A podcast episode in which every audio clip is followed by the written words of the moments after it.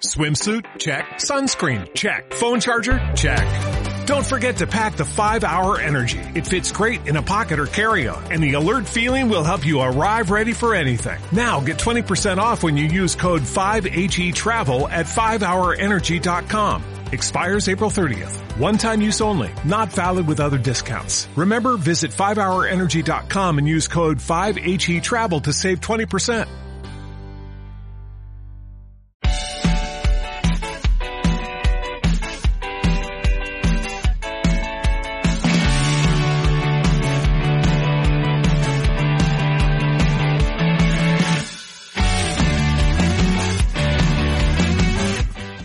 Bienvenidos a Café Luso, al podcast de Talento Luso, la casa del fútbol portugués. Antes de empezar, que no lo he dicho estas últimas semanas y tenía que decirlo sí o sí, la canción que escuchan al principio del podcast, en estos últimos programas, es Lunares, una canción de un grupo que a mí me gusta muchísimo, eh, no, es prácticamente nada conocido, es un grupo de Correia, un grupo catalán que se llama bastante, os recomiendo escucharlo, por cierto, y nada, que lo escuchan ahí en, en la introducción, eh, cuando, cuando acaba, incluso las transiciones de, de, tema a tema, así que tenía que decirlo, que no, no lo he dicho. Y temazo y grupazo, por cierto, lo recomiendo. Jesús, te lo recomiendo, que seguro que no lo conoces. Y además de esto, Jesús Chueca, que ya te estoy empezando a hablar y todavía no te he presentado. Jesús Chueca, ¿qué tal? ¿Cómo estás? Una semana más. ¿Qué tal, ¿Qué tal Pablo? Pues la verdad es que no lo conocía, ¿eh? No tenía ni Son idea. muy poco la conocidos. La canción está bastante bien. Te doy la enhorabuena por, por tu gusto musical, pero no tenía ni idea de, del grupo, la verdad.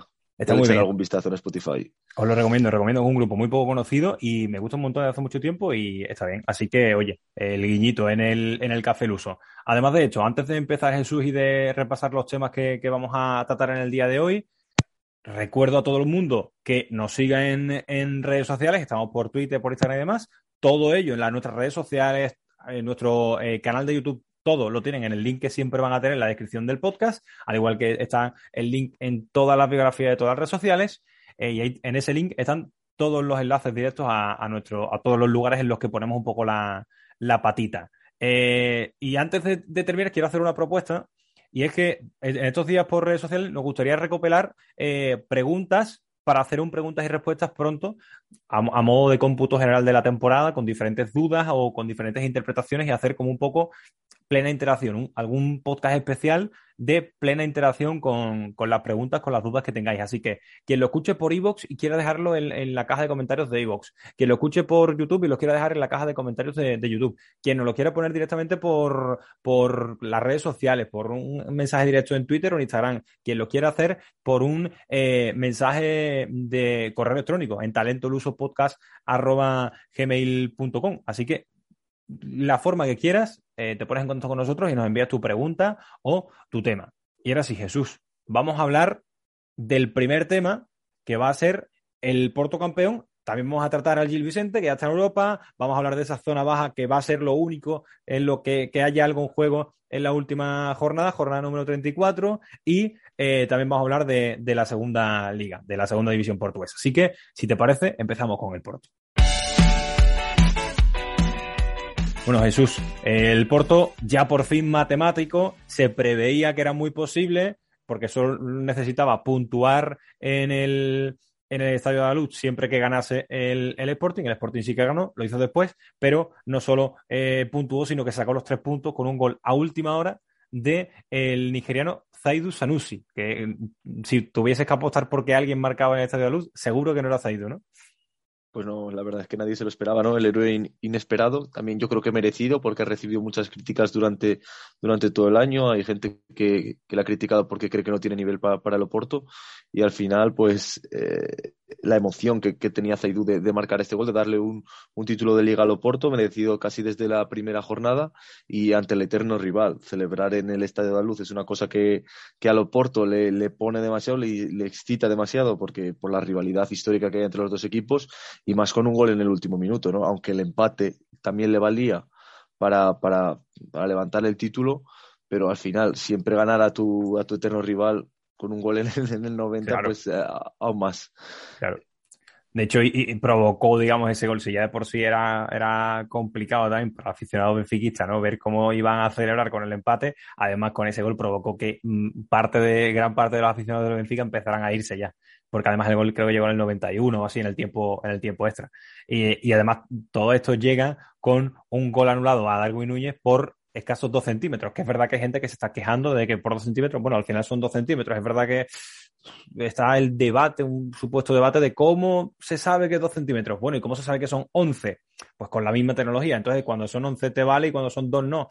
Es complicado, la verdad. Eh, lo interesante sería, pues, oye, saber exactamente cómo se hace, cómo funciona esa tecnología, pero no en este caso. Además, es verdad que es un partido que, por mucho de que sí, que el Porto ya podía asegurar el, el título en casa del rival y demás, no era muy trascendente el partido. No era que ese gol hubiese salvado al Benfica del, descenso o algo así, que no, no tenía gran importancia más allá del foco que tiene el partido al final entre Oporto y, Benfica siempre hay una rivalidad tan grande que, es como vosotros con ese Sevilla con el Betis, que casi os importa más quién gana ese clásico que quién gana al final el título de liga. El tema del, gol de Darwin Núñez eh, es una pena que no le hacen el gol porque el gol ha sido un golazo, tanto el control, tanto el recorte, la jugada en, sí. y, yo siempre agradezco a la, Liga Portuguesa el tema de que, de que nos informe de los centímetros, porque es una cosa curiosa que no vemos en otros campeonatos.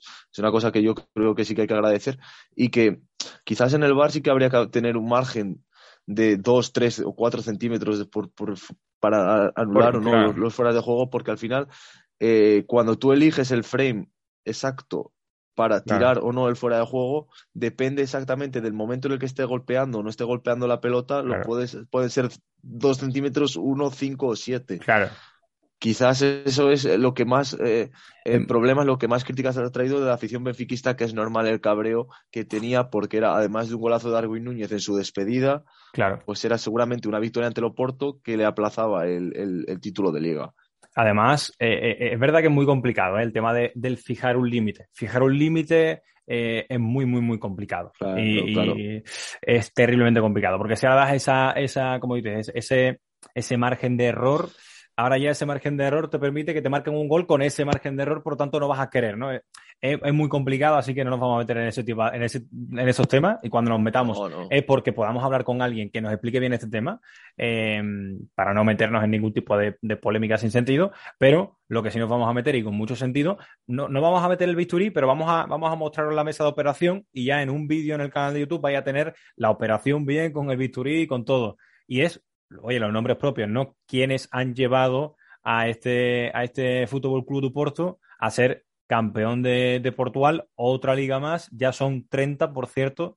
Eh, eh, las ligas que, tiene el, Porto es una absoluta locura. Y, bueno, pues, para mí creo que hay que empezar, antes de, ver al, de mirar para al césped, hay que mirar un poco para el lado y mirar en el banquillo, ¿no? Sergio Consisao, ese ese espíritu competitivo que tiene eh, para bien y después también para mal, ¿no? Porque, porque ese, espíritu competitivo le lleva algunas veces a perder absolutamente los nervios, pero si nos fijamos solo en el plano deportivo, es un entrenador que saca un rendimiento brutal de algunos futbolistas, eh, tanto jóvenes como, como, como mayores y demás, y le saca, yo creo que en algunos ha conseguido sacarles el mejor rendimiento que, se puede sacar, ¿no? Eh, tiene un mérito brutal. Al final es el tercer título de liga que ha ganado desde que llegó al banquillo de, de Odragao. Y es quizás el...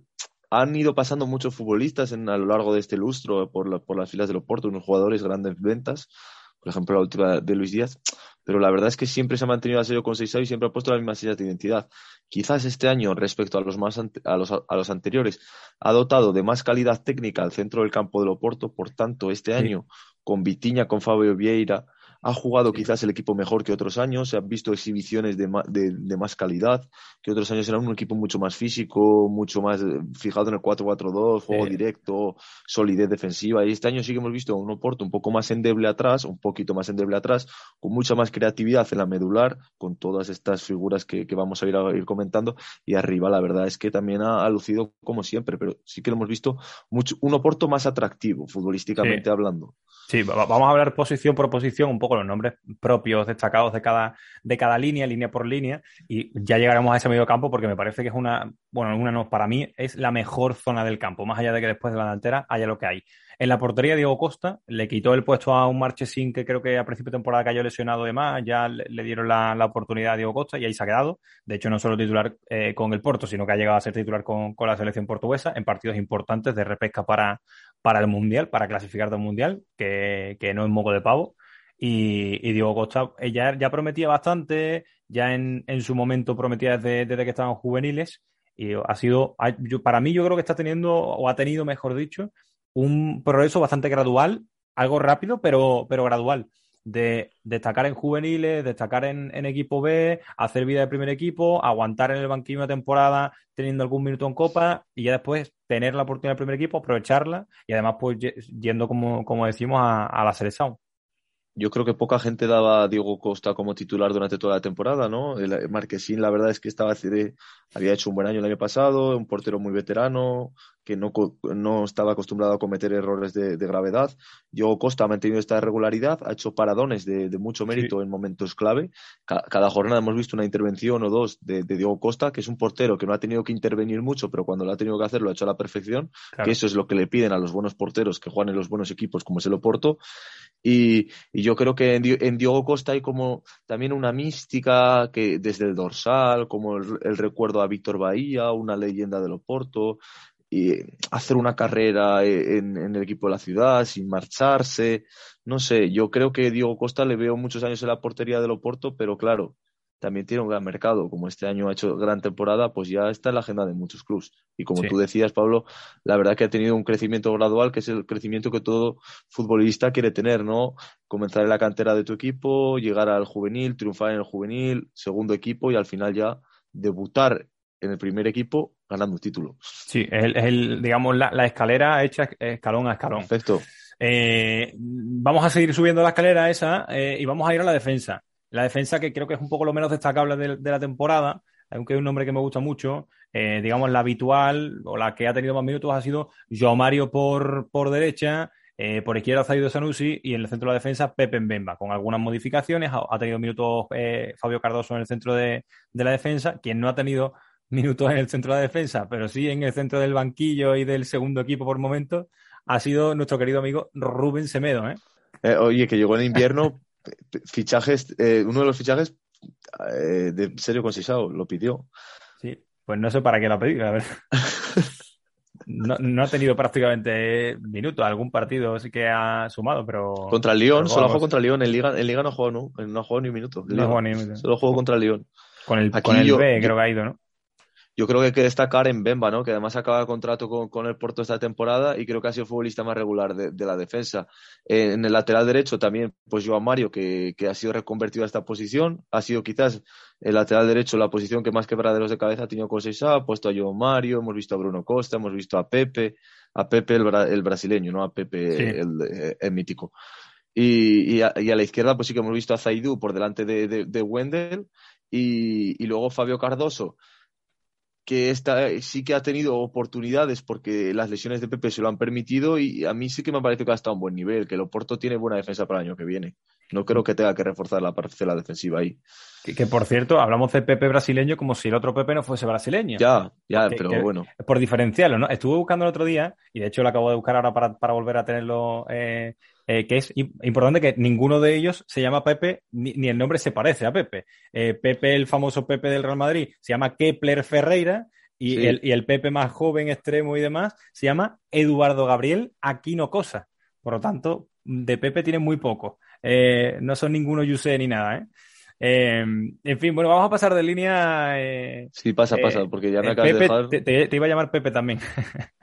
en el centro del campo, varios nombres interesantes. Otavio, con para mí altibajos, pero buen nivel. Eh, nuestro famoso y querido Pepe, lo metemos ahí en el medio campo, que realmente es más atacante, un perfil más atacante. Mateo Uribe, Vitiña, Fabio Vieira, para mí son los nombres más destacados. Eh, sobre todo para mí dos nombres, que son Vitiña y Fabio Vieira, por aquello de la juventud, por aquello de que no se les esperaba tan tanto. Es verdad que ya llaman un poco atención, pero no para ser eh, titularísimos y para ser muy, muy, muy, muy importantes en la plantilla. Por cierto, no lo he metido porque ya salió, pero Luis Díaz evidentemente tiene mucho peso en esta temporada del Porto. Si Luis Díaz el Porto no hubiese sido campeón, seguro, aunque a pesar de que se vaya en enero, pero, pero evidentemente mención especial. Pero para mí, sobre todo, Vitiña y Fabio Vieira son dos nombres que ya me estimulaban mucho y se consagraron.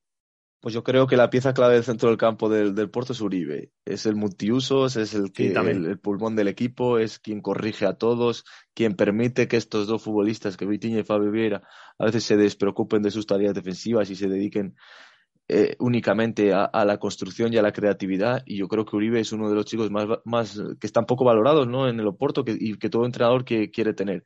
Y luego pues claro Otavio es el, carácter es un, es un futbolista que siente el escudo.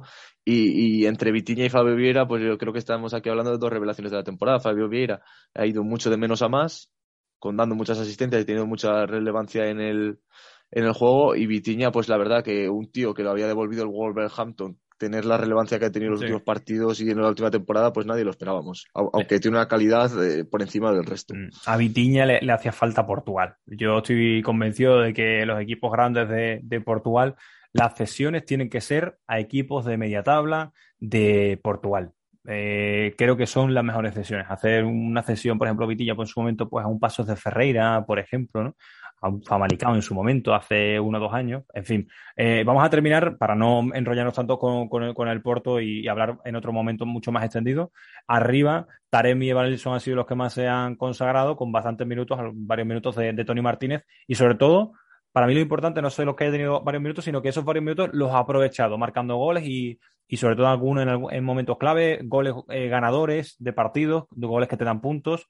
Y para mí yo creo que dentro de que al principio de temporada parecía que él iba a ser el titular junto a Taremi y Evanilson suplente, finalmente le gana la partida el brasileño, que por cierto me ha encandilado Evanilson esta temporada, pero, pero yo creo que buen, buen papel, buena combinación, ¿no? Taremi el titularísimo, Evanilson el que parece que acompaña y Tony Martínez el que pelea con Evanilson. Al final, la tarea del Oporto, la tarea sobre todo de Tony Martínez y Evanilson era ser el sustituto de Marega, ¿no? Que era un legado complicado de, de sustituir, pues por, por los goles que hizo y, y recordemos que el año pasado también llegó a jugar partidos con el, con el Porto B, con el filial, y, este año eh, se ha afianzado junto a Taremi, jugando en muchos partidos, incluso por delante del, del iraní en, en, la punta del ataque, y a mí es el de los tres el que más me ha sorprendido, aunque bueno, Taremi ya lo sabemos, los, eh, que es el máximo goleador del equipo, que es también de los máximos asistentes, que además de marcar goles los crea, eh, tiene una relevancia importantísima en el juego. Y, yo creo que Tony Martínez, sinceramente, debería haber tenido más minutos, porque a veces sí que hemos visto a Taremi y Giovanni son un poco cansados físicamente y Sergio Conceição ha apostado poco por, el español, que cuando, cuando salta al, terreno de juego da todo por el escudo y, encuentra a veces, muchas veces, el premio del gol. Pero sí que, me he quedado con ganas de ver a Tony Martínez, me he quedado con ganas de ver a Tony Martínez este año. Vamos a ver también qué, qué tal se da el verano para, para todos, para los tres nombres principales de. Y ya, Pablo, si vas si vas a pasar a hablar del, de, otro tipo, solo dos cositas del, del que le queda el último partido ante, ante el Estoril, eh, que después habrá fiesta en los aliados, en la Avenida de los Aliados, habrá Rúa y habrá todo, pero bueno, es una fiesta a medio gas porque luego están esperando a ver si pueden ganar al Tondela la tasa de Portugal y celebrar la, la dobradiña. Y el, aún queda un aliciente para el Oporto clasificatoriamente hablando de la temporada, que es batir el récord de puntos, llegar por primera vez a los 90 puntos en la liga, en la liga portuguesa. Ahora creo que tiene 88, si no me fallan los cálculos, tiene 88. Con 88 se ha igualado a sí mismo, al propio a su mejor, a su mejor registro, sí. En la 17 y 18 y también al, Benfica de, de Rui Vitoria 16, 17 o una cosa así. Sí. Entonces, eso son los, eh, ganar al Estoril permitiría superar la barrera de los 90 puntos, que al final es un bonito reto, porque el Oporto este año sí que ha hecho historia muchas veces. Recientemente Carles Soria ha dicho que es un partido importante también para ellos, para algunos futbolistas, porque además es un partido que mucha gente va a estar pendiente y además es como un, gran escaparate. En fin, vamos a estar pendientes evidentemente de ese último partido, pero ahora vamos a pasar a hablar de un equipo portugués que por primera vez en su historia se ha metido en Europa. Bueno, Jesús, el Gil Vicente por fin ha conseguido certificar su presencia en Europa. Cuando parecía, cuando quedaban cuatro jornadas, que podía caerse un poco y Victoria Guimaraes pelearla ahí, oye, ganó este pasado fin de semana con bastante contundencia a la, Tondela. lo hizo con un gran partido además de Samuel Lino, despedida también en su casa, un poco eh, como pretendía hacerlo Darwin Núñez con el Benfica, pues Samuel Lino lo hizo con, con Gil Vicente y con, la gente de, Barcelos. Eh, bueno, primero, contexto. Hace tres años Jesús estaba en Campeonato de Portugal, que en ese momento era tercera división, ahora es cuarta categoría, pero en ese momento era tercera división, estaba con bastantes problemas eh, a nivel deportivo y extradeportivo. así que contextualízame un poquitito brevemente, porque es otro tema, evidentemente, del que tenemos que hablar. Ya saben que en el podcast algunas veces, algunos, temas los tratamos de manera más breve para después en un vídeo de, YouTube explicarlo de manera más detallada. Bueno, la verdad es que el crecimiento del Gil Vicente en, los últimos tres en las últimas tres temporadas está siendo increíble, porque lo, como tú comentabas, hace tres años están en el Campeonato de Portugal a la espera de que eh, se certificase una orden de, de, un juez que en 2016 le permitió recuperar la plaza en primera división. Esta decisión viene diez años después de haber perdido la categoría, es decir, de haber perdido el puesto en 2016 en primera liga por el caso Mateus. El caso Mateus en 2006 es un caso que salpica a todo el fútbol portugués, que salpica en principio al Gil Vicente por usar a Mateus, un, un futbolista que creo que actualmente está en el Torrense, Boavista, muy famoso, que tenía una, licencia amateur y al final no podían usarlo y lo usaron con una licencia profesional. Total, que el Belenenses lo, denunció y acabó terminando, acabó descendiendo a, a Gil Vicente a Segunda Liga durante todo este tiempo Gil Vicente pues tuvo muchos problemas con los juzgados y, la solución, la orden solo llegó diez años más tarde. La, orden dictaminó que el Gil Vicente en la temporada 2019-2020 regresaría, estando en la división que estuviese, si estaba en regional preferente, pues en regional preferente, regresaría directamente a Primera Liga. Y a partir de ahí es el, el Gil Vicente, la, esta etapa de los últimos tres años del Gil Vicente. Creo que te ha quedado claro, lo profundizaremos más en un vídeo de YouTube, pero creo que ha quedado bastante, ha quedado bastante claro. Es un tema complejo, ¿eh? porque abarca muchas, muchas historias del fútbol portugués, de las más oscuras, de las que más vergüenza han provocado en, los aficionados del fútbol. Sí, vamos a, en un vídeo en, en, YouTube, pronto será eh, publicado en el canal, vamos a, entrar en detalle, vamos a, explicar bien el caso Mateus, vamos a explicar bien ese periodo de 10 años de espera, digamos, más que espera, bueno, es vivir una realidad nueva y de repente te llega ese, ese, ese veredicto final del, del juez hablaremos, evidentemente, buscaremos alguna, algún testimonio de, de, aficionados. No, con el juez, con el juez no hablaremos, no. Bueno, vamos a meternos en el presente, y en el presente la realidad es que llegó en, eh, a mitad de temporada eh, pasada, en la 2021, a mitad llega un tal Ricardo Soares, que ya tenía cierto cartel en el fútbol portugués, y yo creo que su experiencia en el Gil Vicente ha hecho que su cartel suba muchísimo más. Al igual que en su momento Pepa, ¿no? que también se le conocía dentro del fútbol portugués, pero con lo que hizo en Pasos de Ferreira le subió mucho el estatus. Eh, y a Ricardo Suárez le, pasó, llegó a Gil Vicente para salvar al equipo, para conseguir la permanencia con una manera más cómoda y demás. Eh, y no solo hizo eso, que evidentemente lo hizo, sino que un año y medio después, después de empezar una temporada desde, desde cero, desde pretemporada, con varios movimientos en, el, en la plantilla, porque de hecho, bueno, varios, casi todos los futbolistas que están en, bueno, casi todos, varios de ellos, de los que están triunfando esta temporada, los que han triunfado, no estaban la temporada pasada. Lucas Cuña, por ejemplo, en la portería, evidentemente, también ha habido, ha habido muchos movimientos, porque en principio iba a ser Kritsiu quien iba a defender la portería, sale última hora, ahora quien es más titular es Fleddy, pero después eh, como segundo portero Andrew, en el lateral derecho C. Carlos que llegue cedido, algunos futbolistas que sí que ya estaban como Víctor Carballo o como Fujimoto, Samuel Lino, otros futbolistas nuevos como, Fran, Navarro, Rubén Fernández, Atalocha, eh, está Pedriño, evidentemente, está Luté, el francés. Hay nombres muy interesantes.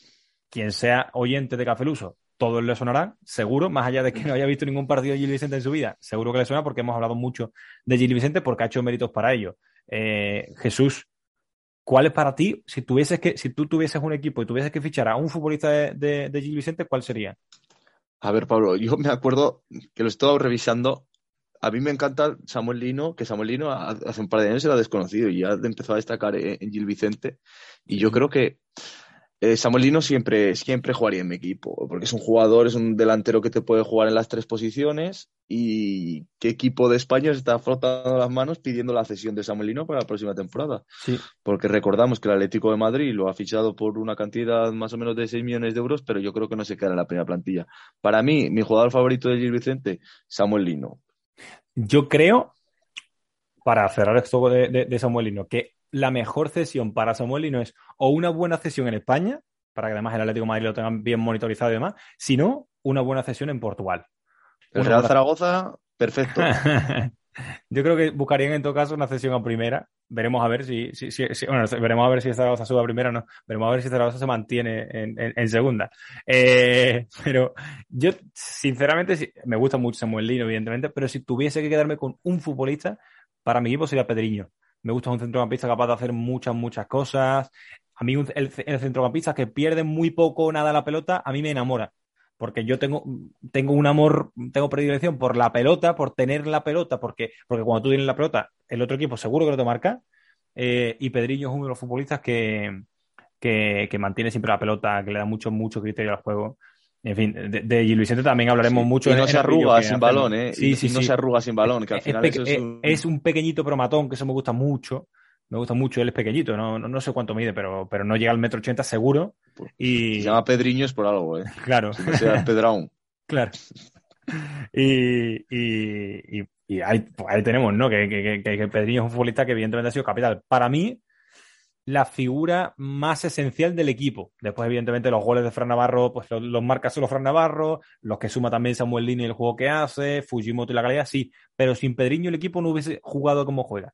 Y para mí es súper importante. En el vídeo que vamos a tener en YouTube, vamos a hablar no solo de todo este caso, digamos, polémico que le llevó a descender y demás y que después le hizo recuperar la plaza, sino que vamos a hablar también de ese transcurso, de cómo ha evolucionado el equipo y, evidentemente, los nombres que, que, le, que le, han y ahora, Pablo, a Europa. Sí, dime. Y ahora, Pablo, que no sea una desbandada, que es lo que suele pasar, y, y que, huele, por huele favor, Gil Vicente se clasifique la temporada para la fase de grupos de la Conference League. A ver, eh, huele Las dos cosas, pido las dos cosas. Huele bastante pido las dos cosas. Huele bastante a que, bueno, Samuel Lino ya se va, seguro. Eso está, ya se ha despedido. ¿Qué te parece la, la rúa de Gil Vicente por las calles de Barcelona después de asegurarse la. A mí, a mí me parece fantástico. A mí, a mí, a mí, a mí yo que parece, No había nadie, ¿eh? Parecía que no había nadie. Ya, ¿eh? bueno, me parece, a mí me parece, pero más allá de eso, el hecho de celebrar cosas que en principio no serían celebrables, me parece fantástico. Como ascensos de un equipo, de un equipo que realmente está, lleva toda la vida en primera, ha bajado y, y sube, ¿no? Por ejemplo, eh, pues hace, hasta hace no tanto el Betis, que bajaba y de repente sube y se celebra en las calles el hecho de que sube. A mí me, me parece guay, porque celebrar está bien.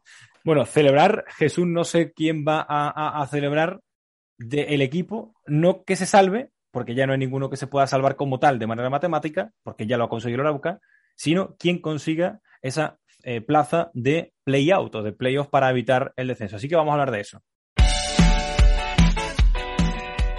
Bueno, pues toca hablar, eh, Jesús, de, de, esa zona baja de la clasificación y de el Aruca, en primer lugar, que ya ha conseguido la salvación de manera matemática, perdió en la Pedreira, perdió en el Municipal de Braga, pero con las derrotas de Morirense, Tondela y Belenense Sat está salvado de manera matemática, por diferencia de puntos ya no puede eh, ni siquiera eh, entrar en esa plaza de, play-out, así que van a ser Tondela, Vicela y Morirense los equipos que en la última jornada, la jornada número 34, eh, se disputen pues esa posición 16, decimosexta, que te garantiza jugar el playoff para evitar el, descenso o definitivamente consumarlo ante el mejor tercero de, segunda liga.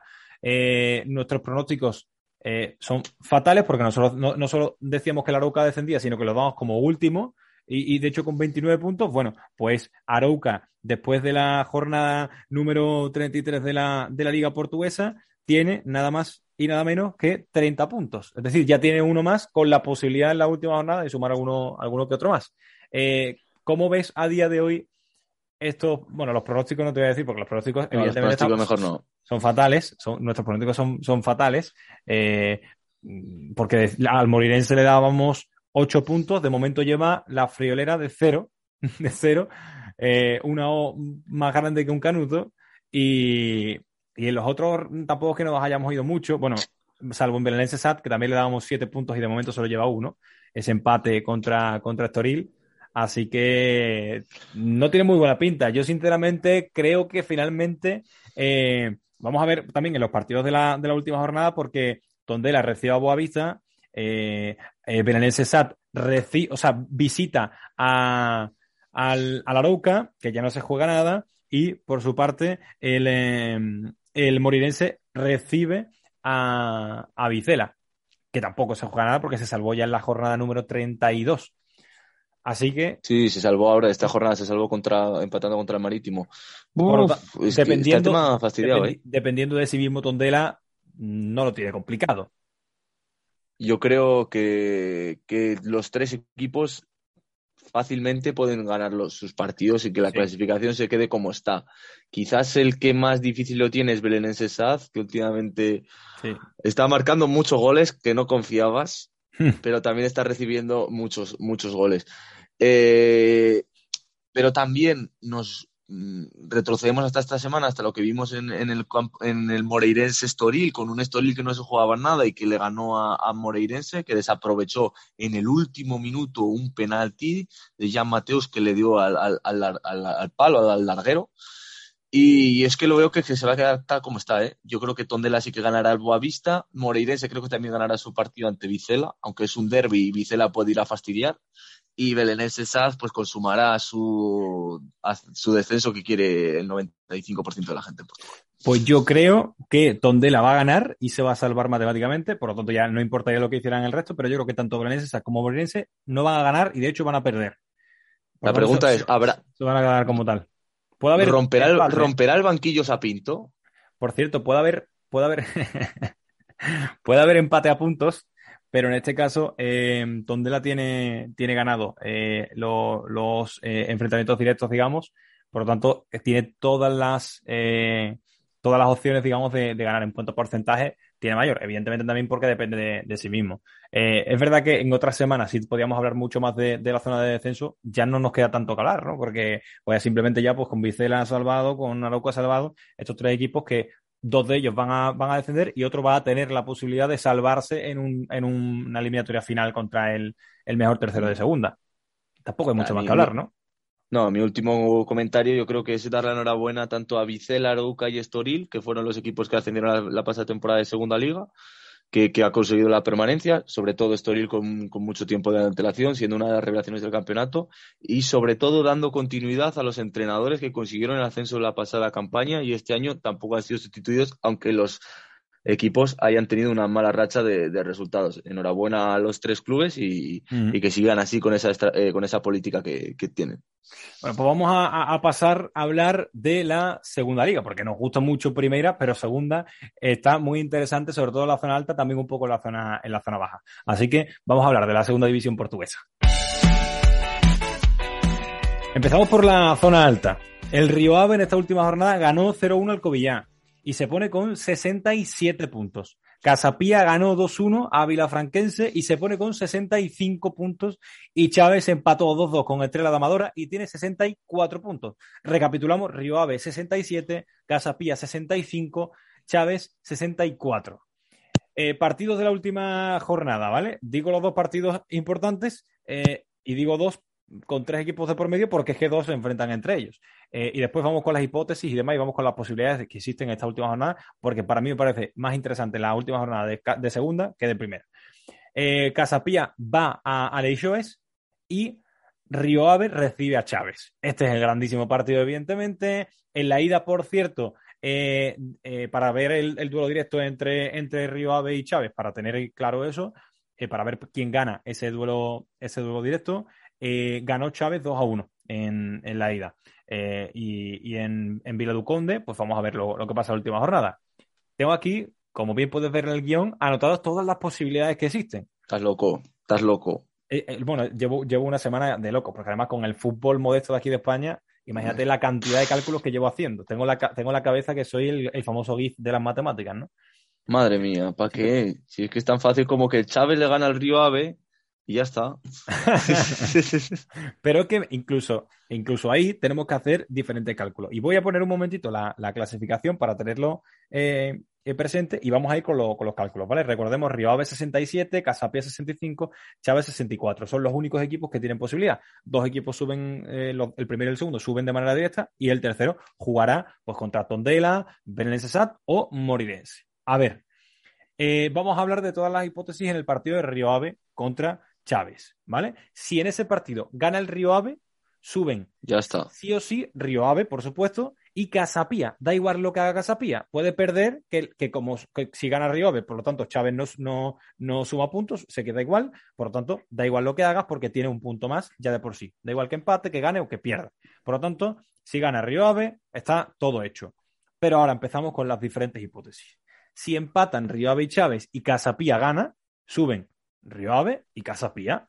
Si empatan y eh, Casapía empata, se mantienen las diferencias, por lo tanto, suben Rioave y Casapía. Aquí ya empiezan los cambios. Si empatan Rioave y, Chávez, sumarían un punto y Casapía pierde, estamos diciendo que suben Rioave y Chávez. Este resultado, evidentemente, le convendría a los dos equipos que se están enfrentando, pero claro, depende de que pierda Casapía, algo que es improbable. Eh, en este caso, eh, subirían porque Chávez, que igualaría puntos a, Casapía, Chávez tiene el, duelo directo eh, ganado, el, el ganado, 4-2. Eh, de hecho, en la suma de, partido de primera y segunda vuelta, le gana Chávez a, a. Y después queda unos últimos, un último eh, pronóstico, digamos, una, última posibilidad, que es que el Río Ave Chávez lo gane Chávez. Si gana Chávez y Casapía también gana, suben Casapía y Chávez. Es decir, Río Ave se quedaría fuera.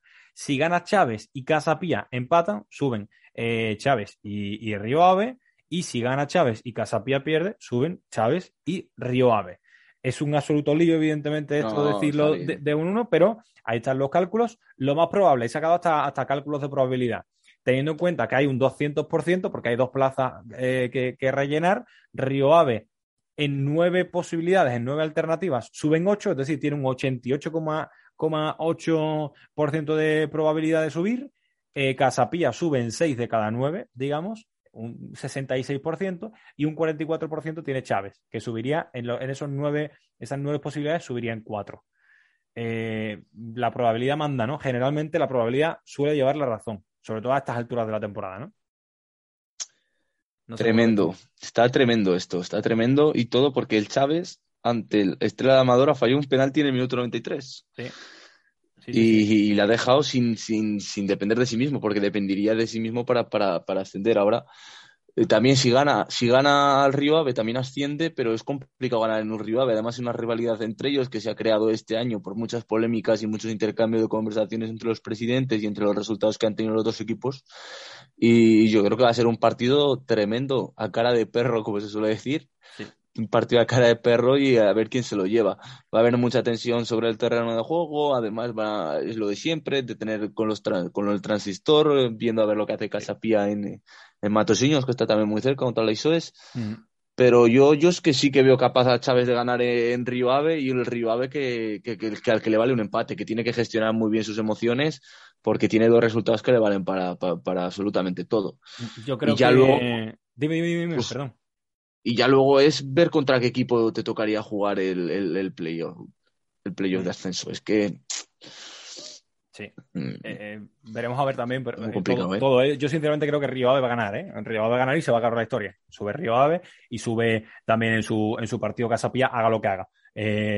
así que bueno, vamos a ver. Pero antes de cerrar, que ya nos tenemos que, despedir, la zona baja que está de la siguiente manera. Después de los resultados que se dieron en la penúltima jornada, Barcín está ahora mismo en puestos de descenso directo con 32 puntos y Covilla con 33. Ya Académico de Viseu se salvó, al igual que Trofense y Estrella de, Amadora con 37, por lo tanto se van a 4 puntos y todo depende de lo que pase en la, en la, en la última jornada. Así que vamos a estar pendientes, evidentemente, porque hay varios, eh, varias posibilidades, pero resumo. Eh, a Covilla le vale con ganar y mm, que empate y, que si, o sea, le vale ganar o empatar si, si eh, Barcín no gana y perder si Barcín eh, tampoco, tampoco gana. Y al, y al Barcín solo le vale con ganar y que Covilla no gane.